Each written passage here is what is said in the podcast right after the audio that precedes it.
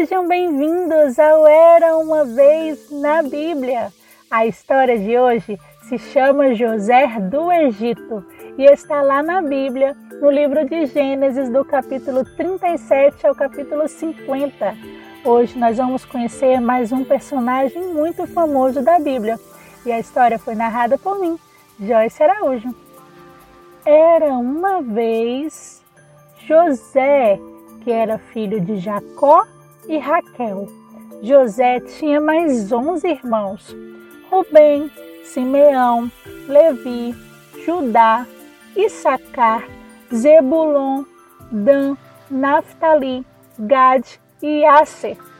Havia também uma menina chamada Diná e possivelmente outras mais da quais não sabemos o nome, pois na época os homens eram muito mais mencionados.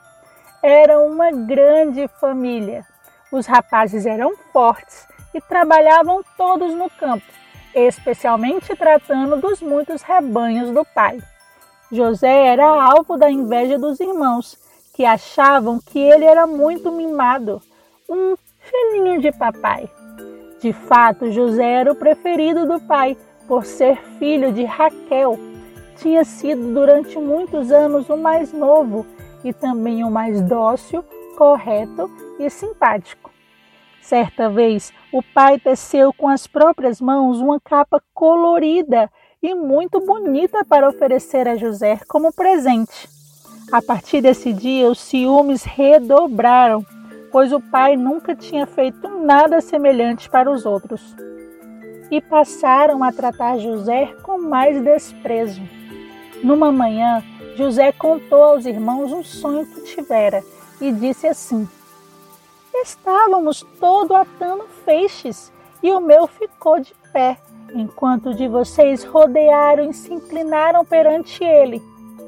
Os irmãos não gostaram desse sonho em que o irmão aparecia como superior a eles.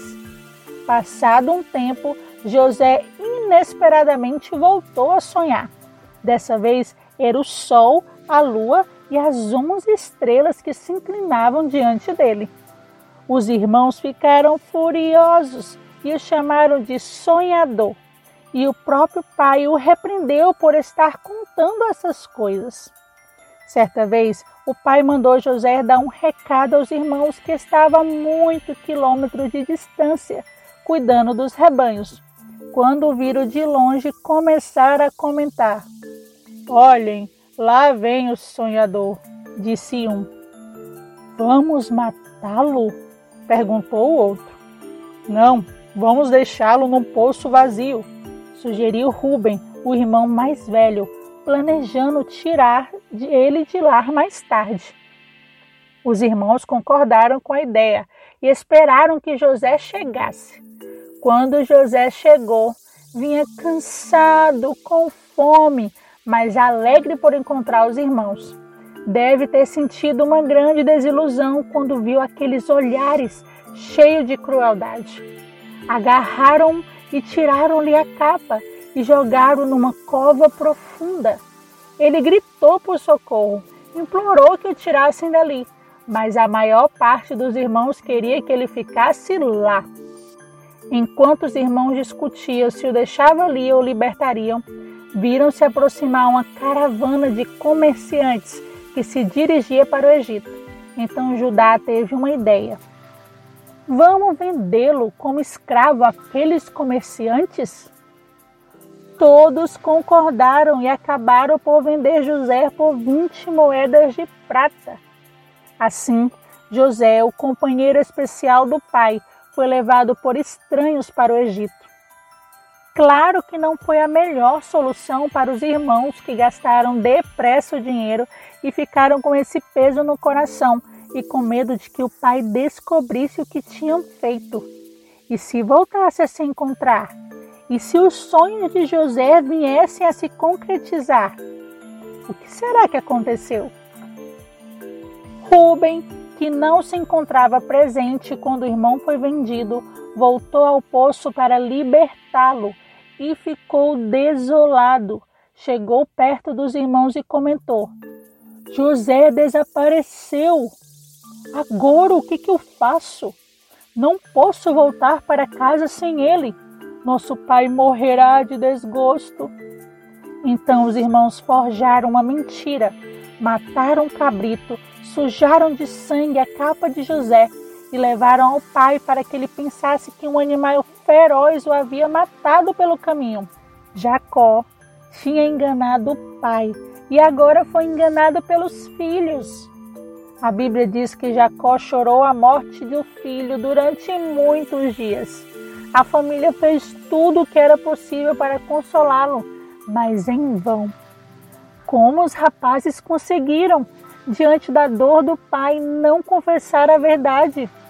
E como estaria se sentindo José, um rapazinho transformado num escravo miserável, afastado da sua casa, dos seus animais, dos seus irmãos, do querido pai. Deve ter chorado amargamente ao longo daquela viagem que o afastava para lugares desconhecidos e estranhos. Quem iria comprá-lo? Certamente José pediu a orientação e a proteção de Deus. Afinal, a terrível viagem seria transformada em algo muito bom, num futuro magnífico, embora ele não pudesse ainda ver. Quando José chegou ao Egito, seus olhos se arregalaram. Era um país bastante desenvolvido, com grandes cidades, com templos, pirâmides, estátuas enormes. Em nenhum momento lhe passou pela cabeça que viria a ter uma missão tão importante naquela terra. Enquanto Jacó chorava em Canaã, José foi vendido a Potifar, o capitão da guarda real da corte do faraó do Egito. O filho de um dos homens mais ricos de Canaã começou a servir como escravo na casa de um pagão. O começo foi muito difícil, mas ele decidiu que com a ajuda de Deus faria do melhor modo possível tudo o que lhe mandasse. Trabalhou sempre de forma correta e honesta. Assim, foi ganhando a confiança e a amizade de todos, especialmente do patrão. E Potifar passou a lhe confiar tarefas cada vez mais importantes. Logo, ele estaria administrando a casa e os negócios pessoais de Potifar. Seu modo de agir mostrava aos que rodeavam que ele amava Deus e que nunca esqueceria os ensinos do pai. Quando tudo ia muito bem na casa de Potifar, a esposa dele que havia tempo que vinha observando a beleza de José, convidou-o para entrar em seu quarto, mas ele recusou. O meu patrão confia plenamente em mim. Como é que eu ia desrespeitar sua mulher? Seria um pecado contra Deus, disse José. Zangada, a mulher de Potifar, mentindo, acusou José perante o marido e ele fez de conta que acreditou nela e mandou prender José. Dói muito quando somos acusados de um mal que não fizemos, mas José não se desesperou. Mesmo com correntes nas pernas, noite após noite, na cela escura, ele lembrava que o pai lhe contara sobre a proteção de Deus e decidiu permanecer fiel e confiar no Senhor. E Deus atuou e a história de José não acaba por aqui.